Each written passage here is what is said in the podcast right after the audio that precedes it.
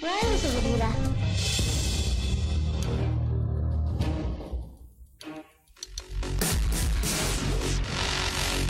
Hola compañeros. Qué bueno que están conmigo el día de hoy. Iniciamos esta aventura, donde todos seremos ganadores. Aprenderemos nuevas cosas, pero tampoco debemos olvidar todo lo que ya aprendimos. ¿Listos? Vengan junto a Big.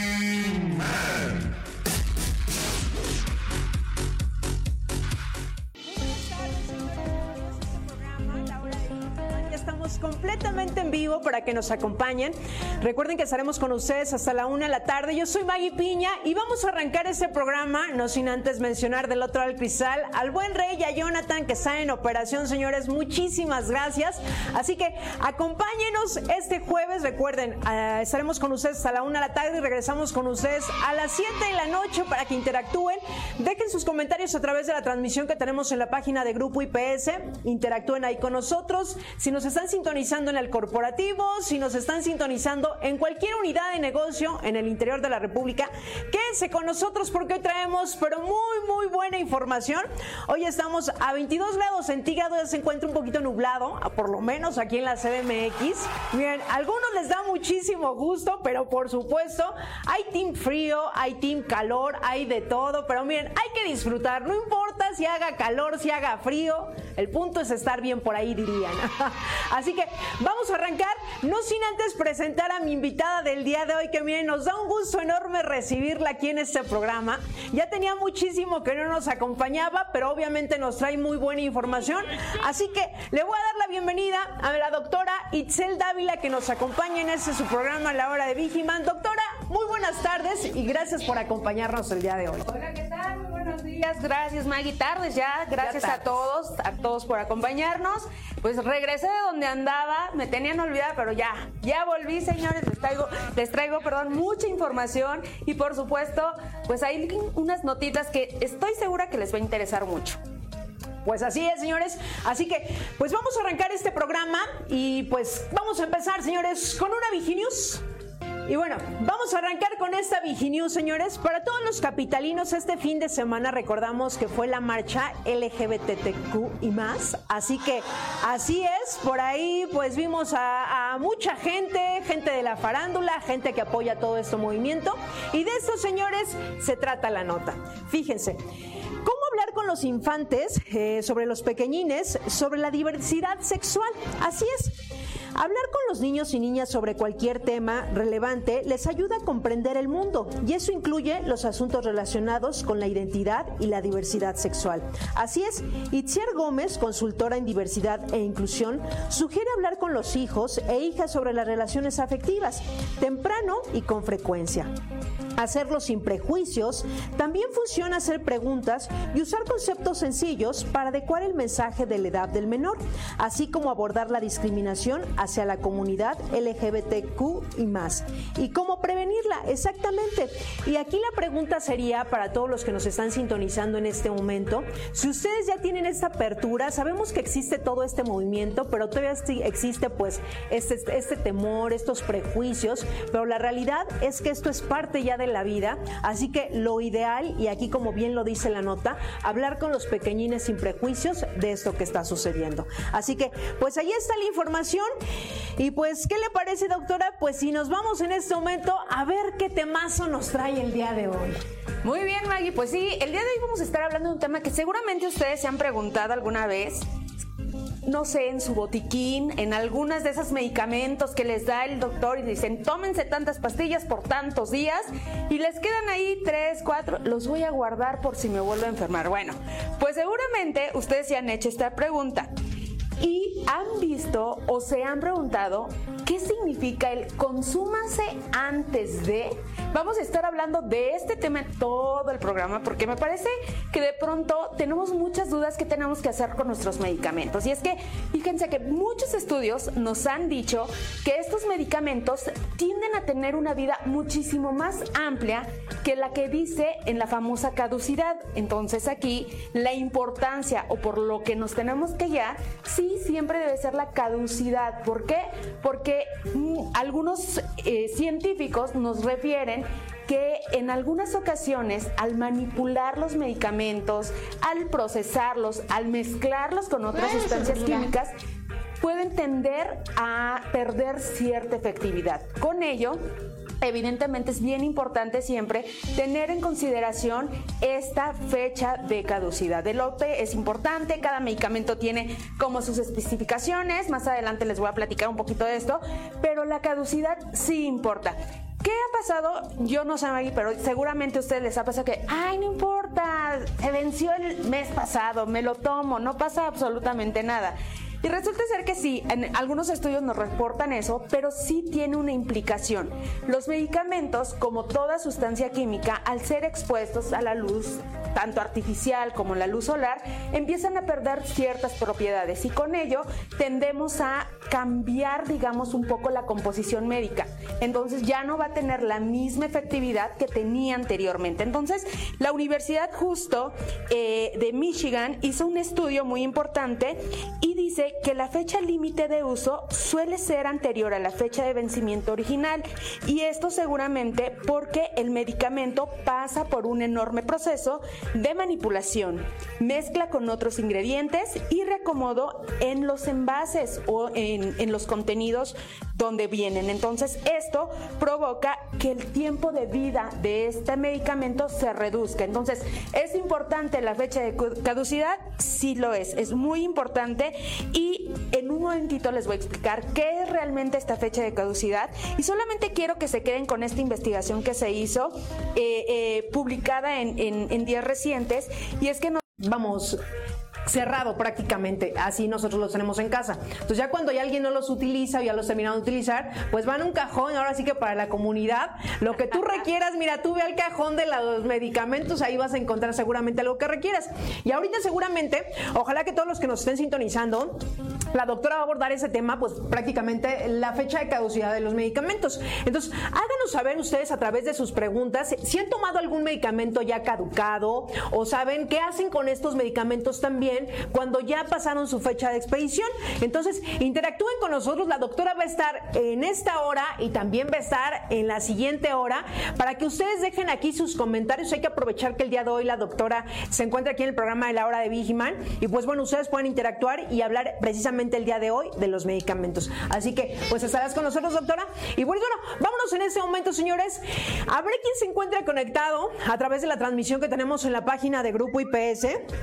Ya vi algunos saludos. Eh, aquí tenemos a Pedro Bernal que nos dice, buenos días, Pedro Bernal Ayala del Servicio Azul Guerrier. Así que pues muchísimas gracias, gracias por estarnos sintonizando. Andy Rodríguez que nos dice, buen día familia IPS, un abrazo a toda la producción y a los TSP que están trabajando desde Iztapaluca, Estado de México. Muchísimas gracias y efectivamente, gracias a todos los TSP que en este momento están sintonizando el programa. Aquí en la ciudad de México o en el interior de la República, sabemos que a veces pues esto les cuesta un poquito de trabajo, pues porque es la hora en la que hay más chamba seguramente. Y en la tarde pues ustedes tienen la oportunidad de estarnos sintonizando, estar interactuando con nosotros a través de la página de Grupo IPS.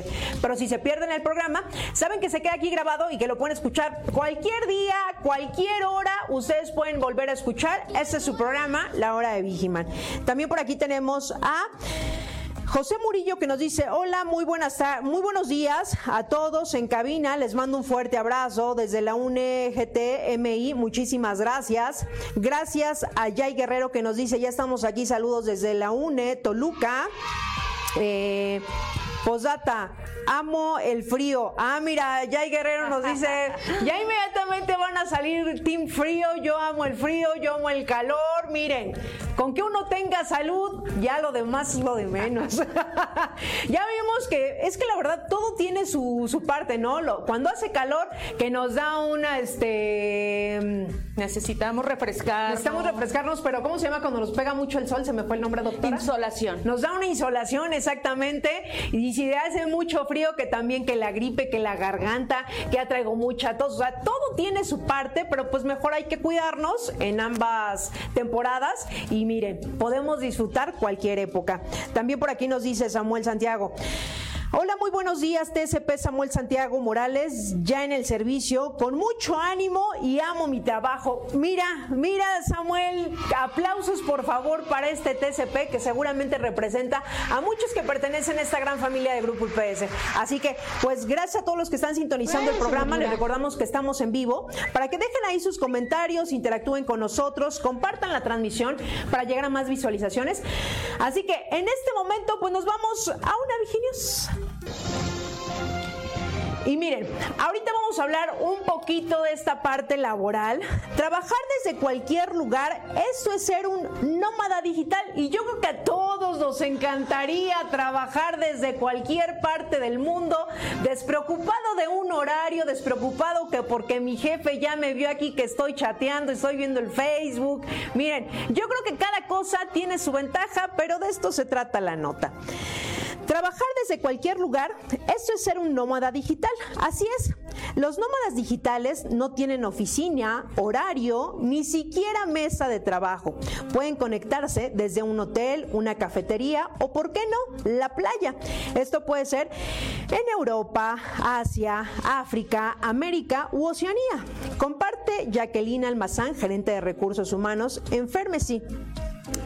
En esta edición, esta parte, eh, este objetivo de empleo, preguntamos a especialistas sobre los desafíos de este modelo de vida y algunos tips para que quienes estén interesados en, empezar pues este estilo de trabajo.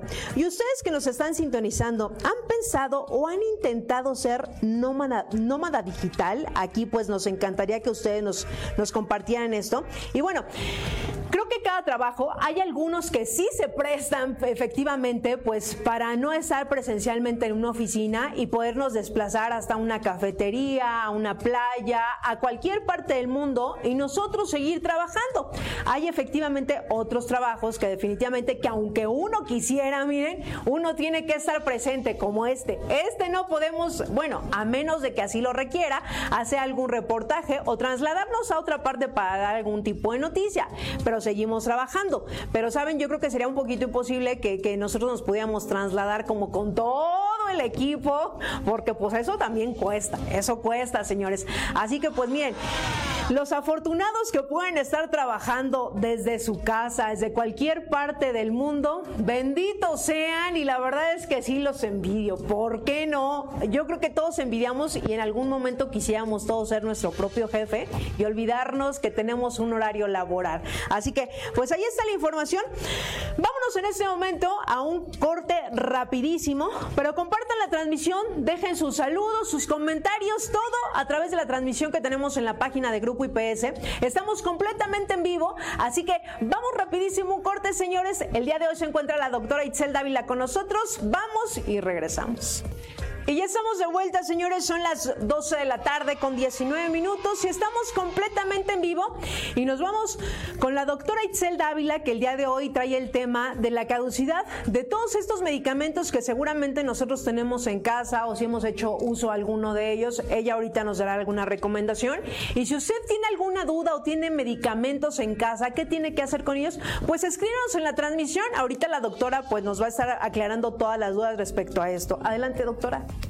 Muchas gracias, Maggie. Bueno, pues en efecto, les voy a dejar una pregunta porque me parece súper importante el hecho de saber por qué importa tanto la caducidad de los medicamentos. Ya les expliqué que algunos estudios nos refieren que sí, sí tienen una vida más amplia, que regularmente la caducidad nos dice, si nos dice vence el junio del 2023, en realidad vencería en diciembre del 2023, es un ejemplo, pero eh, la situación es este cambio de compuestos químicos. Entonces, ¿por qué realmente y por qué hacer un programa en, primera de caducidad, no? Doctora, ¿por qué me habla de eso? A lo mejor yo quiero saber más de otras enfermedades. Todo se desenvuelve en esto. La seguridad y la eficacia de un medicamento, de un medicamento depende de todo este caducidad, de cómo fue procesado, de cómo yo lo voy manipulando. Y no me van a dejar mentir. Seguramente todas sus abuelitas, sus mamás, hasta ustedes hacen recomendaciones de medicamentos y traen en la mochila y llega alguien, ay, me duele mi cabeza. Y ustedes van y tómate este medicamento, no pasa nada y ni siquiera revisan esta fecha de caducidad. Y fíjense, en el 2006 La FDA, que es la autoridad regulatoria, digamos, de todos los medicamentos en Estados Unidos, investigó a 122 medicamentos. Estos todos estaban ya caducos y se encontró que el 88% de estos todavía podían seguirse usando. Imagínate, ya con una caducidad bastante importante que durante cinco años posterior a esta caducidad se podían utilizar todavía. Sin embargo, esta investigación no se llevó a humanos, o sea, nunca se supo si iba a tener un efecto en las personas. Después, en el 2012, un investigador muy importante hizo un estudio muy similar y encontró que algunos medicamentos que tenían entre 28 y 40 años de haber caducado aún conservaban sus propiedades totales y concentraciones que debieron tener antes de caducar. El 86% de estos medicamentos, que eran de al menos 14 ingredientes activos diferentes, entre ellos uno que utilizamos mucho, que no voy a decir el nombre porque no quiero fomentar la automedicación, pero que utilizamos me da fiebre, tómate esto, me duele esto, tómatelo. Hasta ya muchos médicos han muchos médicos han adoptado ese nombre. Entonces, fíjense qué importante es esto, que sí tienen todavía principios activos. El problema es que no sabemos qué efecto va a tener en el organismo porque no se ha hecho ningún estudio. Entonces, ahí tache para la autoridad. En México, la eh, eh, COFEPRIS es quien debería de fomentar estos estudios, así que los que estamos enfocados en la farmacovigilancia, perdón, deberíamos impulsar este estudio y realmente ver si estos medicamentos van a tener una vida útil, es decir, van a seguir funcionando mis pacientes. Por lo mientras, ustedes si van a tomar, si decidieron la automedicación porque, ay, es que la doctora Itzel cobra muy caro, es que la doctora Itzel no me atiende y no me da una consulta, bueno, y deciden la automedicación, siempre consulten la caducidad. Por lo mientras hay que guiarnos por esto, evitar el consumo después de esto, porque sí pueden perder sus propiedades. Seguramente allá afuera sí han consumido medicamentos caducos. Mira, tienen cara de que sí, Maggie. Dicen que no, pero la verdad es que, a ver, doctora, y ahorita que estamos aquí, seguramente voy a representar a muchos de los que están sintonizando en este momento el programa. Yo sí lo he hecho después de un mes, porque había escuchado que todavía tienen como la efectividad. Entonces, después de un mes digo, pues no pasa nada, ya pues, si me pasa, veré cómo reacciona mi cuerpo. Pero yo eh, dije, pues tiene un mes, no pasa nada, yo sí lo he hecho. Okay. Yo sí lo he hecho. Entonces, pero qué bueno que el día de hoy nos va a aclarar todas estas dudas, porque seguramente hay quienes también no, dicen ya la fecha de caducidad, seguramente ya perdió efectividad el producto, ya no me va a hacer lo mismo que si estuviera en el rango donde se dice que también se tiene que tomar el medicamento. Entonces, para los que nos estén sintonizando en este momento, pues háganoslo saber. Si usted ha tomado algún medicamento ya con la fecha de caducidad pasada, o si también, eh, ¿qué es lo que se tiene que hacer con esos medicamentos si los tenemos en casa? Porque seguramente también todos tenemos muchos medicamentos, doctora, que están en casa y que dices que lo hago, he visto que lo tiran a la taza del baño, otros que lo tiran al bote de la basura, pero en realidad, ¿qué se tendrían que hacer con estos medicamentos? Así es, mi querida Maggie. Ahorita lo voy a mencionar, pero algo muy importante que tú tocaste y es que a todos nos ha pasado, de pronto vemos el medicamento y se nos hace fácil tomarlo y decimos, sí, es un mes, dos meses. Yo he visto que lo han hecho y en ocasiones pues eh, no puedes tú decirle también al paciente, no, no lo hagas, porque ahí implica economía, ya hicieron un gasto importante, implica muchísimas cosas. Entonces, lo que sí tienen que tener esta supervisión, o sea, como Maggie bien dice, veo qué pasa, si me siento mal, o sea, si ustedes tienen un síntoma o un malestar que evidentemente anteriormente no estaba, acudan, acudan con su médico más cercano, a su médico familiar, con quien, ahora sí, con quien le tengan más confianza, y que los evalúen. Hay algo que se llama farmacovigilancia, que también ahorita vamos a platicar un poquito de eso, que se encarga justo de revisar todos estos temas para seguridad de las personas que consumen medicamentos. Entonces es bien importante que si deciden por iniciativa, porque ya gastaron y lo que sea, tomarlo, fíjense que no tenga ninguna reacción ante este medicamento. Y otra cosa es que también la industria, de veras, te recetan el medicamento por siete días.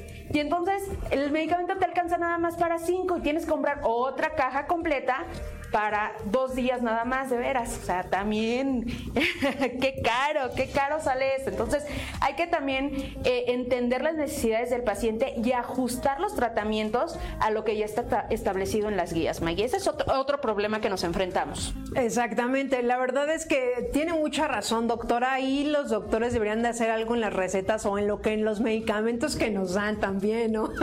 Digo, por la economía, porque hay quienes sí pueden comprar estos medicamentos, hay quienes les cuesta mucho trabajo.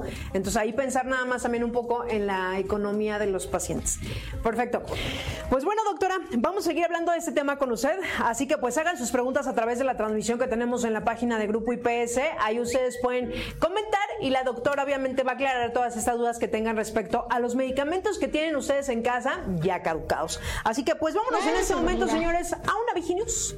Y miren, vamos a hablar un poquito de esta temporada que seguramente todos nos hemos quejado de esta ola de calor, que el hielo, que los ventiladores, que ya fui a uno a ver al súper, que ya no encontré, que qué puedo hacer, que dónde consigo uno, que hasta en Facebook ando diciendo ahí, ¿quién me vende un ventilador? A esas alturas yo creo nadie. Pero de eso, señores, se trata la nota. Fíjense. Ola de calor provoca desabasto de hielo y ventiladores en México. Así es. Los consumidores mexicanos tienen dos nuevos objetos de deseo, los ventiladores y las bolsas de hielo. Así es, ambos productos están escasos debido a la ola de calor que azota a todo el territorio nacional desde hace varios días. Así es. Ante el incremento de la temperatura, las familias se han volcado a las tiendas donde no hay ventiladores en existencia, según lo confirmaron algunas tiendas de servicio. Y pues bueno, no tienen fecha clara para volver eh, a tener inventario de estos productos. Por otro lado, la empresa de hielo de fiesta confirmó que toda su producción para para las siguientes dos semanas, ya que se encuentran eh, en, vamos, en desabasto y habrá pues una escasez de este producto. La Comisión Nacional de Agua afirmó que se espera ya el inicio de la lluvia en las próximas semanas, por lo que podría ya bajar las temperaturas en México. Y bueno, muchos de nosotros la verdad es que con este calor deseábamos fervientemente un ventilador o incluso si a mí me tocó que de repente ibas a algunas tiendas y no había hielo. Entonces, pero ahorita ya bajó la temperatura, por lo menos ahorita estamos a 22 grados centígrados y en las semanas pasadas pues hacíamos el programa y estábamos hasta 30, 32 grados centígrados estábamos en este en este programa, así es. Así que pues bueno, seguramente para muchos ya les da mucha alegría que ya nos encontremos bajando la temperatura. Miren, allá afuera ya están, sí, bravo, pero por supuesto, bendito y alabado sea el Señor. Muchos son felices con el frío, otros somos felices con el calor, así que miren, disfruten, disfruten la temporada que a ustedes les guste, señores. Así que pues bueno, después de esta Viginus, pues vamos con la información, doctora. Así es, mi querida Maggie. Y pues bueno, pues seguramente ustedes ya les dije la caducidad, ya doctora, ya no me lo voy a tomar, ya me regañó, ya me dijo. Entonces, ¿qué voy a hacer con ese medicamento caduco? Y bueno, ustedes no están para saberlo, ni yo para contarlo, pero ahí les va un chisme.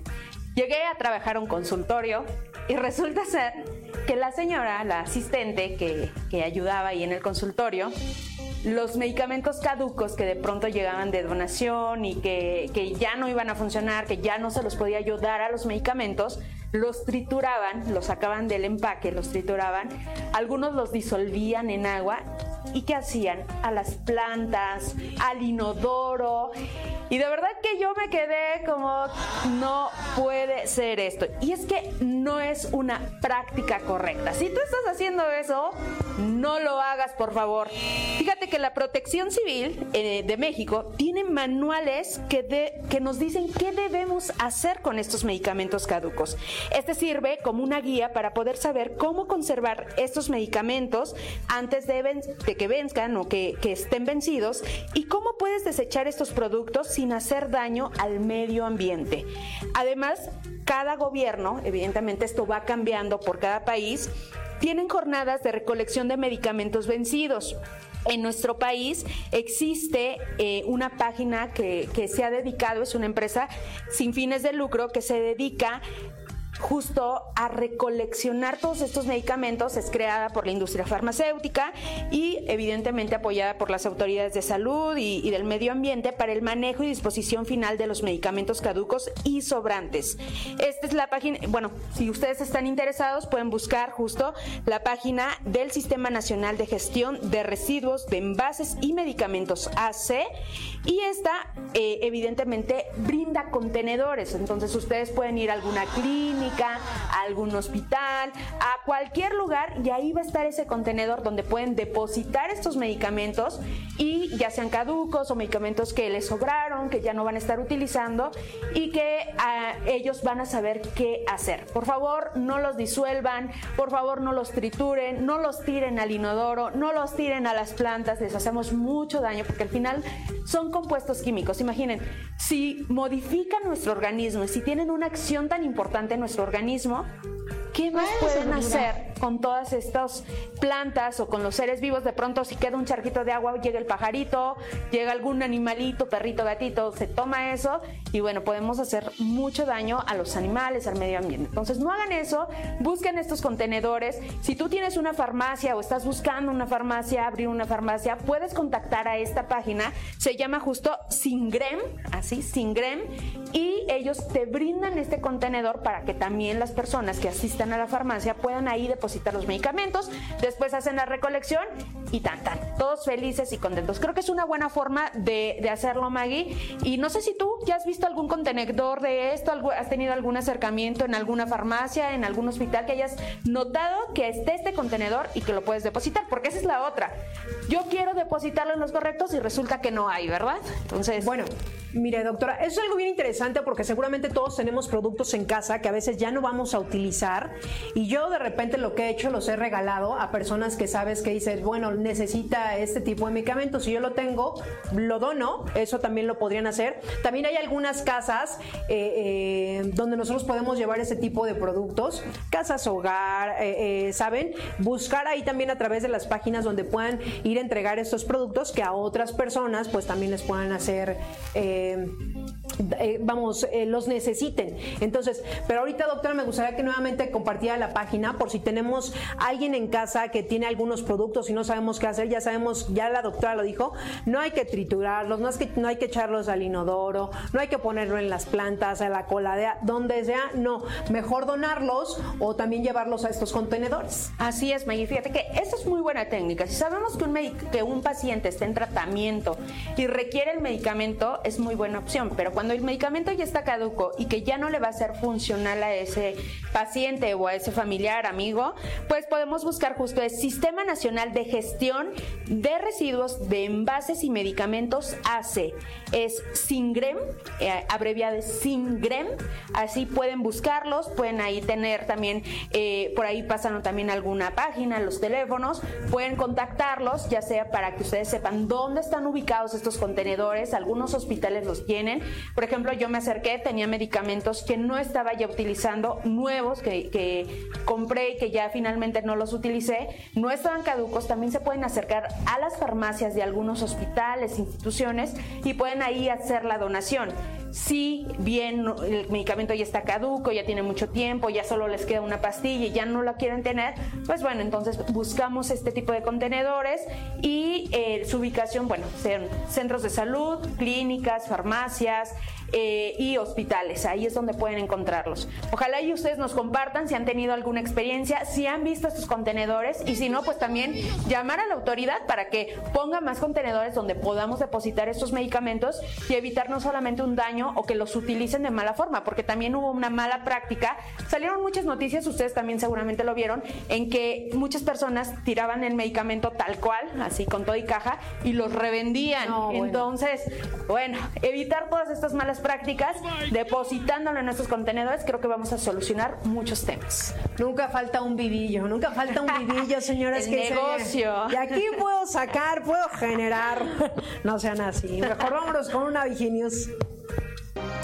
Y miren, que les traigo seguramente algunos nos vamos a sentir identificados, otros van a decir, "Mm, yo MB en mi trabajo, yo cinco estrellas, yo estoy de 10. Pero ¿cuántos de ustedes que nos están sintonizando, fíjense, tener un trabajo que no nos gusta nos puede llevar a la depresión y eso está más que confirmado, señores. Así es, fíjense. Es probable que tengas claro cuál es el valor de tu trabajo y quieras conservarlo. A pesar de que no sea el que más te guste, pero ¿conoces el valor de tu depresión? Liz Guarneros, experta en desarrollo personal, afirma que un trabajo que no te agrada puede llevarte a caer en una depresión. Así es.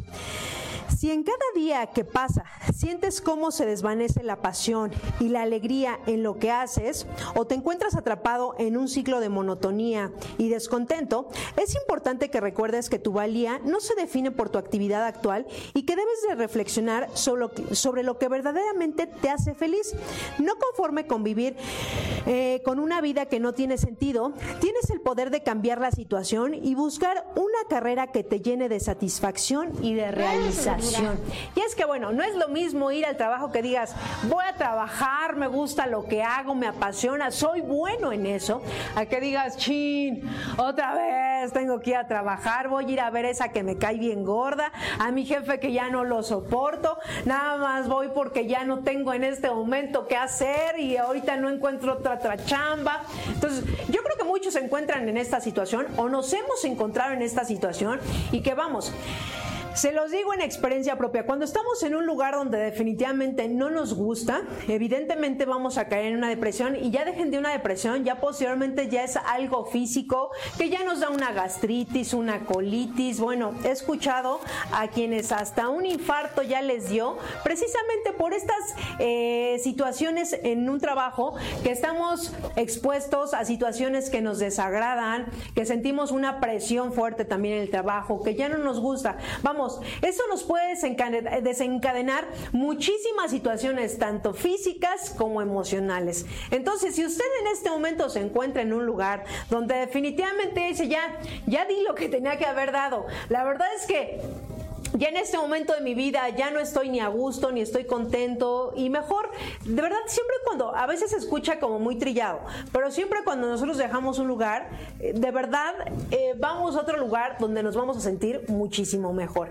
Así que, pues si usted en este momento ya está identificando que ya no le gusta, que ya se siente mal físicamente, que ya de verdad estás, esto ya nos genera estrés, ya ni siquiera es, tengo que ir a trabajar, ya es un estrés el que ya nada más el levantarme y el decir, sí, es que otra vez tengo que ir trabajar, es momento de analizarlo, es momento de saber también en un momento adecuado, cuando ya definitivamente nosotros ya llegó hasta ahí nuestro ciclo y lo mejor es decir muchísimas gracias, con permiso, pero mire, yo me les pelo, ya me voy, hasta aquí llegué y lo mejor es dar gracias y continuar con nuestro camino, la verdad. Así que, pues bueno, Ahí está la información, señores. Vámonos en este momento rapidísimo un corte. Son las 12 de la tarde con 38 minutos. Vamos y regresamos.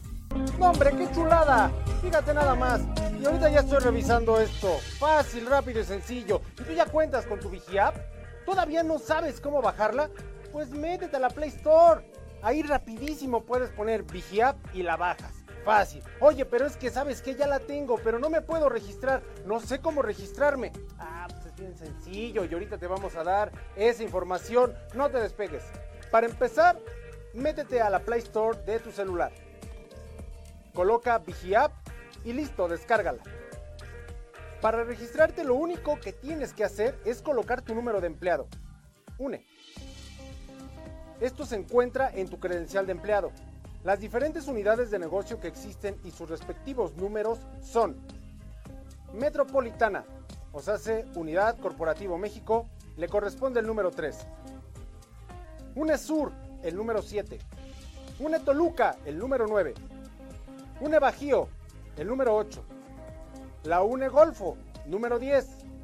La UNE Pacífico, correspondiente a Chihuahua y Sinaloa, es el número 12. Pacífico Norte, es el número 5. UNE Península, es la número 6. La UNE Norte, es el número 4.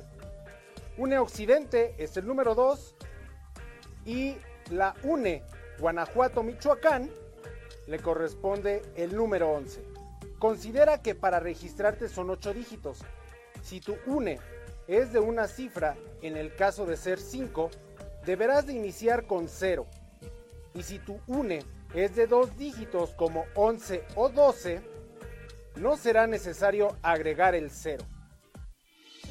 Si tu número de empleado es 732 y tu UNE es 9, entonces ya lo sabes, es fácil y sencillo, ya te pusimos toda la información ahorita, ya te compartimos cómo registrarte, oye si mis números son estos, oye si mi número de empleado es el siguiente, oye pero es que ya si no quieres realmente ponerte en contacto y tener la información a la mano de qué es lo que está pasando en Grupo IPS, la verdad, la verdad es porque me piensas demasiado. Pero esta aplicación es para ti, así que descárgala ya, es algo muy sencillo y vas a estar conectado los 365 días del año, todas, todas las horas y en todo momento vas a poder hacer una pregunta y se te va a contestar. Ya lo sabes, baja la Vigi App.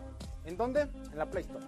Y ya regresamos, señores. Son las 12 de la tarde con 44 minutos. Estamos completamente en vivo en este su programa La Hora de Vigima. Yo espero que estén interactuando con nosotros. Nos dejen sus comentarios. Recuerden que el día de hoy nos acompañará la doctora en esta primera hora y en la segunda hora hablando de la fecha de caducidad de los medicamentos que todos tenemos en casa. Así que pues hagan sus preguntas, déjenos ahí sus comentarios, algún saludo. Nosotros lo estaremos mencionando en el transcurso del programa. Así que en este momento pues nos vamos con la doctora. Gracias, Y pues bueno, vamos a seguir con este tema. Si tienen alguna duda, los invito a que nos contacten, que nos escriban, que nos pregunten. Al final del día, esto es lo importante, esta interacción que tenemos nosotros para que yo sepa hacia dónde dirigirme y cuáles son sus dudas y qué es lo que tengo que estar pues enfocándome en temas médicos, porque puedo llevarme aquí hablando infinidad de cosas de medicina y bueno, pues a lo mejor ustedes eso no es lo que buscan. Y bueno, ya les dije la caducidad, dónde voy a depositar estos medicamentos caducos, pero ¿quién rige esto? ¿Quién lo vigila? ¿Cómo se hace? Ya les había mencionado que hay un área de la medicina, dentro de todas las ramas de medicina, hay un área que se llama farmacovigilancia. Algunos médicos nos especializamos en esta área, eh, en este caso yo hice esta especialización en farmacovigilancia porque nos encargamos justo de revisar qué está pasando, no solamente con los medicamentos, también con las vacunas, con todos los insumos de salud. Es decir, con, con los aparatos, eh, le llamamos algo que se llama tecnovigilancia, con las ondas que se colocan, con evidentemente todos los fármacos, las vacunas y la farmacovigilancia es definida por la Organización Mundial de la Salud como la ciencia y las actividades relativas a la detección, evaluación, comprensión y prevención de los efectos adversos de los medicamentos o cualquier otro problema relacionado con estos. Entonces ustedes seguramente se han enfrentado que en alguna ocasión toman un medicamento y empiezan a tener algún síntoma, algún malestar, algo que no les está encantando y que dicen, ay no, es que con este medicamento me cayó fatal, me siento peor, ya me dolió la cabeza, ya me dio diarrea, me duele el estómago, ya me dio gastritis. Bueno, esas son reacciones adversas que vamos a estar revisando más adelante, pero que lo interesante de esto es que hay una ciencia. Me tocó hacer algunas preguntas a las personas si conocían farmacovigilancia o sabían de qué se trataba y la respuesta es que no sabían qué es farmacovigilancia. Y bueno, pues ahí les va una triste historia de mi vida. Y es que cuando estaba trabajando en la UNAM, trabajé en un centro de investigación, ahí fue donde tomé la mayor experiencia en temas de farmacovigilancia. Pues resulta ser que nosotros creamos un programa que se llamaba Previs, Programa de Insumos de Vigilancia para Insumos para la Salud. Entonces nosotros nos encargábamos de hacer lo que no hace COFEPRIS, vigilar los insumos de salud, específicamente reacciones adversas a medicamentos. Entonces, autoridad regulatoria, y discúlpame si, si te ofende, si te falta, pero ponte a chambear. Necesitamos impulsar la farmacovigilancia. Entonces teníamos un módulo que le llamábamos eh, experiencias exitosas en farmacovigilancia. Y venían varios doctores de diversos países a platicarnos cómo iban. Señores, llevamos 40 años de retraso en comparación a Cuba.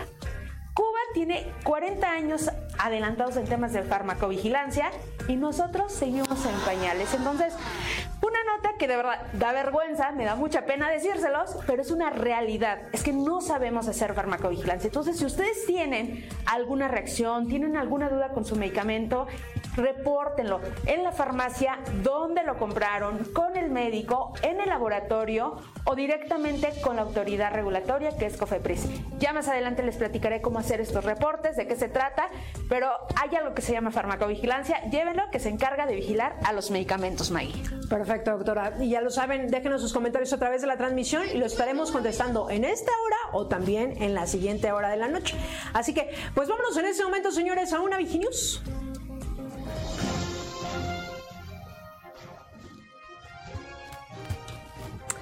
Y miren, hablando ahorita un poquito de Internet, eh, a ver, les pregunto ya fuera, ustedes principalmente, ¿para qué utilizan el Internet? ¿Qué dice? Para tomar cursos. Ah, mira, bien, tutoriales. Ahí, buen, buen Fede. Para comprar cosas en línea. Fíjense. Eh, actualmente, ¿para qué se usa el Internet en México? Y aquí les voy a dar las principales actividades porque me sorprendieron algunas, si, si bien cuando leía esta nota, y por allí escuchaba también un podcast respecto cómo los mexicanos utilizamos el Internet.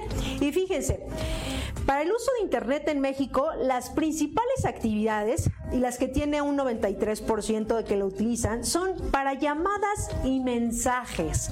Posteriormente, con un 90% para las redes sociales, señores.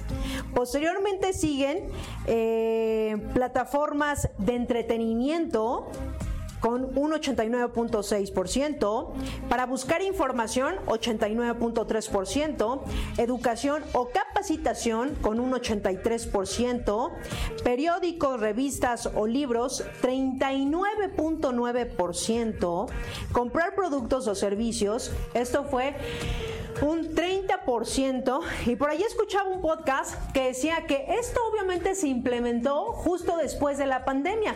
Recordemos que la pandemia eh, incluso hizo que hiciéramos esas compras a través eh, de internet en línea porque no teníamos otra opción. Ahora sí que los que nunca habíamos comprado nada nos vimos obviamente en unas situaciones obligados a comprar a través de estas plataformas, pero realmente eso incrementó posteriormente la pandemia. Y por último queda con un 24.4% las operaciones bancarias. Realmente, y en este podcast escuchaba que no, no exprimimos realmente o ciertas cosas que nos podrían facilitar la vida, que muchas personas yo creo que todavía están como, eh, ¿sabes?, ancladas en el pasado, que les da miedo hacer cierto tipo de operaciones a través de Internet, que esto realmente, pues yo creo que sí nos facilita muchísimas cosas para pagos de servicio, para ir a hacer una fila al banco, y a la gente todavía le da miedo hacer este tipo de operaciones a través de Internet. A mí me sorprendía que la última que quedó fueron efectivamente las operaciones bancarias y efectivamente yo creo que a la gente todavía le da miedo eh, poner sus datos a través de, de, internet y conozco personas que no lo hacen, ¿eh? No lo hacen y les dices es que se te va a facilitar, es que va a ser más rápido. No, yo prefiero ir al banco e ir a lo seguro, pero aquí también es seguro.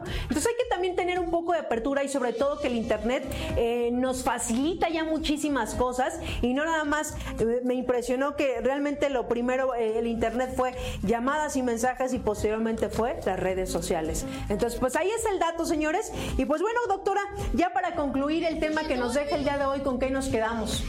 Pues prácticamente, Maggie, eh, retomar un poquito el tema de farmacovigilancia, de dónde viene. Uno, eh, de verdad que está muy interesante la historia de esto. Me voy a enfocar un poco en la parte de cómo se forma o cómo deciden generar la farmacovigilancia. Y es que en 1848, casual, va un chico, tengo una uña enterrada, doctor quítemela por favor. Y bueno, pues entonces le hacen un procedimiento, empiezan a utilizar ahí eh, un anestésico, el cloroformo, y que creen que muere el chico. Y entonces ahí se dan cuenta y empiezan a decir, ah, caray, ¿qué está pasando?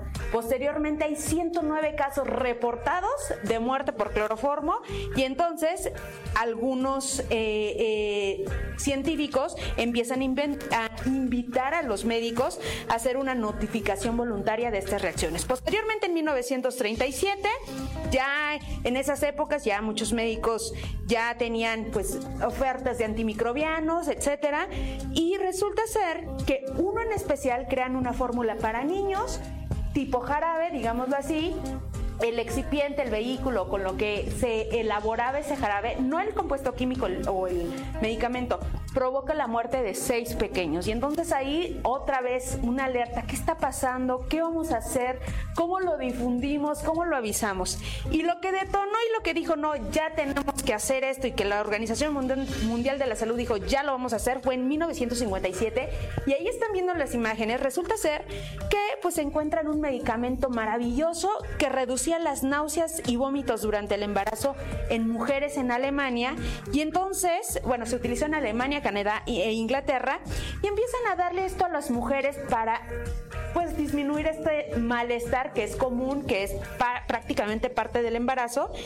Y resulta ser que empieza a haber casos de niños con alteraciones en los miembros eh, superiores e inferiores. Entonces, se reporta para 1956, se documenta el primer caso aislado de focomelia, así se llama esta enfermedad, tras la exposición a el medicamento que se llama talidomida, este medicamento que fue suspendido, que se retiró totalmente, y cinco años posteriores ya no era un caso, eran 3.000 casos, señores, ¿sí?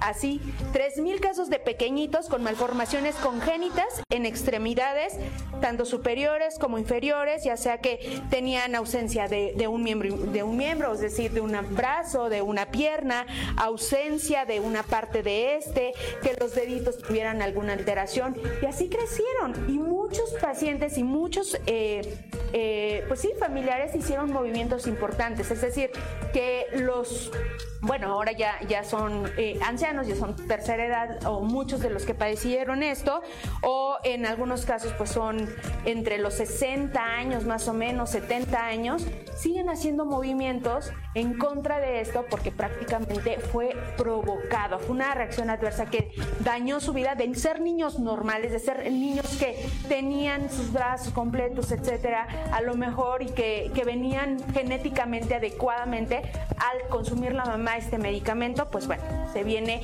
este problema, Maggie. Y, ustedes lo vieron, las imágenes son muy fuertes, son una discapacidad importante para estas personas que pues evidentemente los lleva a utilizar otro tipo de medios para ayudarse o bien pues utilizar eh, en muchos casos lleva depresiones, utilizar tipos de terapias, etcétera. Entonces, ahí ojo con esto, por eso es importante el reporte, por eso es importante la farmacovigilancia y todo esto tiene una base científica. Ya saben que yo no les vengo aquí a platicar nada que no tenga base científica. Y es que para elaborar un medicamento y para que la farmacovigilancia sea efectiva, se debe de contar con pasos muy específicos para elaborar los medicamentos.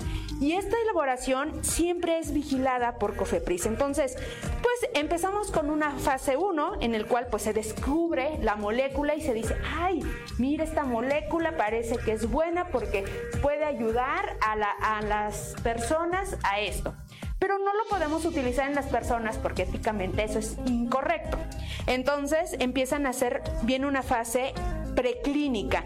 Empiezan a desarrollar, o uno de los objetivos de esta fase es estudiar cómo se va a eh, comportar esta molécula en el cuerpo y además qué va a hacer el cuerpo también con esa molécula. Y entonces empiezan a hacer pues estudios en algunos eh, modelos animales, en algunos modelos que le llamamos in vitro, es decir, células de humanos, para ver cómo se va comportando. Resulta que sí es muy efectiva, que sí el ratoncito que tenía, que provocaron eh, diabetes y bien el medicamento tiene un buen efecto y reduce la glucosa en sangre. Ah, bueno, pues entonces todo esto se presenta a la autoridad regulatoria y viene una segunda fase que ya es el desarrollo clínico. Y el desarrollo clínico tiene varias subfases, por así decirlo, varios pasos, en que uno pues entra con un grupo muy pequeño de pacientes se revisa, son pacientes sanos, los cuales se tiene que revisar qué es lo que va a hacer esta, esta molécula o este medicamento, cuál es la mejor presentación, cuál es la mejor vía para este, eh, eh, esta presentación o este medicamento. Después viene una fase 2 en la cual se analiza la seguridad, la eficacia en un grupo más amplio de pacientes y la fase 3 que ya viene muy, muy eh, grupo amplio, es un grupo muy amplio de, pacientes, son miles de pacientes en los cuales pues prácticamente se está vigilando que no cause reacciones adversas graves, que no sea un medicamento que vaya a poner en riesgo la vida del paciente. La fase 4 eh, se concluyen estos estudios, se reafirma ya con los pacientes, con personas que son, ya tienen la enfermedad, digámoslo así, y la quinta, que es la comercialización. Ah, ok, ¿cómo lo vamos a vender? Por eso son caros. Seguramente ustedes han escuchado, Maggie, y seguramente también tú has escuchado el patente, el famoso patente, el medicamento, y que te dicen, ay, no, es que ese está más caro. Bueno, pues es que cuesta millones de pesos, de, dólares, es más, hacer este tipo de estudios y entonces, evidentemente, quien lo ha desarrollado, la compañía, la farmacéutica que ha desarrollado tiene que recuperar. La fase 5 viene esta etapa de comercialización. El costo-beneficio, o sea, va a tener una efectividad real para que realmente el paciente gaste? O sea, eso es algo que también nos tenemos que estar preguntando y que realmente como médico tenemos que siempre valorar cuando están nuestros pacientes. Entonces, todo esto está en toda la política, eh, digo, en las guías, en todo el, vamos, en las normas, todo tiene un respaldo, una trazabilidad y nos tenemos que apegar. Para hacer estos estudios, de verdad que es un show, me ha tocado ya estar participando en protocolos de investigación para el desarrollo de, de nuevas fórmulas y la verdad es que es mucho trabajo. Pero esto nada más es para que ustedes tengan la seguridad de por qué es importante la farmacovigilancia, por qué necesitamos un ente regulatorio, en este caso COFEPRIS, y por qué los medicamentos al principio son tan caros, posteriormente pues ya vienen los genéricos, porque pierden la patente en los laboratorios, vienen los genéricos que vienen un poco a, a ayudar la parte económica. Entonces, es a grandes rasgos el desarrollo de un medicamento, Maggie. Siempre hay que verificar que ese medicamento que sea evidentemente legal, que no sea falsificado, porque pueden poner en riesgo su salud. Mira, después de tantos años el día de hoy, eh, la verdad, doctora, me queda claro el medicamento de patente y el genérico. Y el, iba a decir un nombre, hasta me iba a aventar el Ay, gol. no, pues que nos patrocinen. Ya hasta me iba a aventar el gol, carajo. Pero bueno, muchísimas gracias, doctora. La verdad es que mm, quisiera hacer mucha pregunta, pero ya nos tenemos que ir, pero no sin antes de darles un dato curioso, porque esos datos curiosos no pueden faltar en el programa. Y como sabía que iba a venir el día de hoy la doctora, mm, miren, el dato dato curioso que les traigo es el siguiente, que yo también me quedé así impresionada, anonadada. Dije, ¿es verdad que eso hacemos todos? Fíjense el dato curioso que les traigo. La gente suele hacer más preguntas médicas a Google que a los doctores, señora. Y la verdad es que es impresionante. Yo he visto mucho, sí, pero por supuesto, incluso hasta de los medicamentos ya me vi algunos. ¿Me podré tomar mi, mi medicamento después de estar caducado? Todos recurrimos al internet para hacer este tipo de preguntas. Pero aquí, mira, ahorita que está la doctora, lo ideal no es ni automedicarnos, no es ni buscar a través de internet si me siento mal, qué medicamento me debo tomar, porque muchos recurren a hacer esto. Yo, miren, afortunadamente también tengo una enfermera en casa que puedo recurrir a ella, pero lo ideal es también de ir con un doctor. Entonces, no hagan esto, señores, no recurran a internet a preguntarle qué es lo que me debo de tomar. Ay, doctor Google, no puede ser que me esté ganando la consulta. pues ni hablar, Maggie, ni hablar. Ni hablar. Pues doctora, muchísimas gracias por acompañarnos el día de hoy. Quedaron muchísimas preguntas que vamos a responder en la siguiente hora que tenemos del programa. Si quedaron ahí algunas preguntas pendientes, porque ya se nos terminó el programa, ya son la una de la tarde con un minuto. Así que nos escuchamos a las 7 de la noche en ese su programa de la hora de Vigiman. Gracias del otro al cristal, al buen rey, a Jonathan que está en operación, que sin ellos este programa no sería posible. Pero sobre todo gracias a ustedes que miren, cada jueves están aquí al pendiente del programa de la hora de Vigiman. Nos escuchamos a las 7 de la noche y regresamos. Chao. Bye.